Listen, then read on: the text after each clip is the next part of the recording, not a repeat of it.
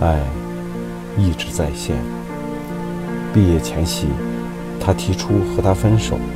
他说：“以后我会一直在线，有事儿可以 Q 我。”看着他远去的背影，他哭了。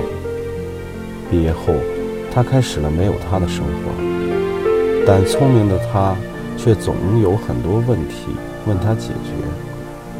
渐渐的，他有了新的男朋友，我想找到他，想真正的结束这段感情。而当他找到他的时候，只看到他的慕名志，爱一直在线。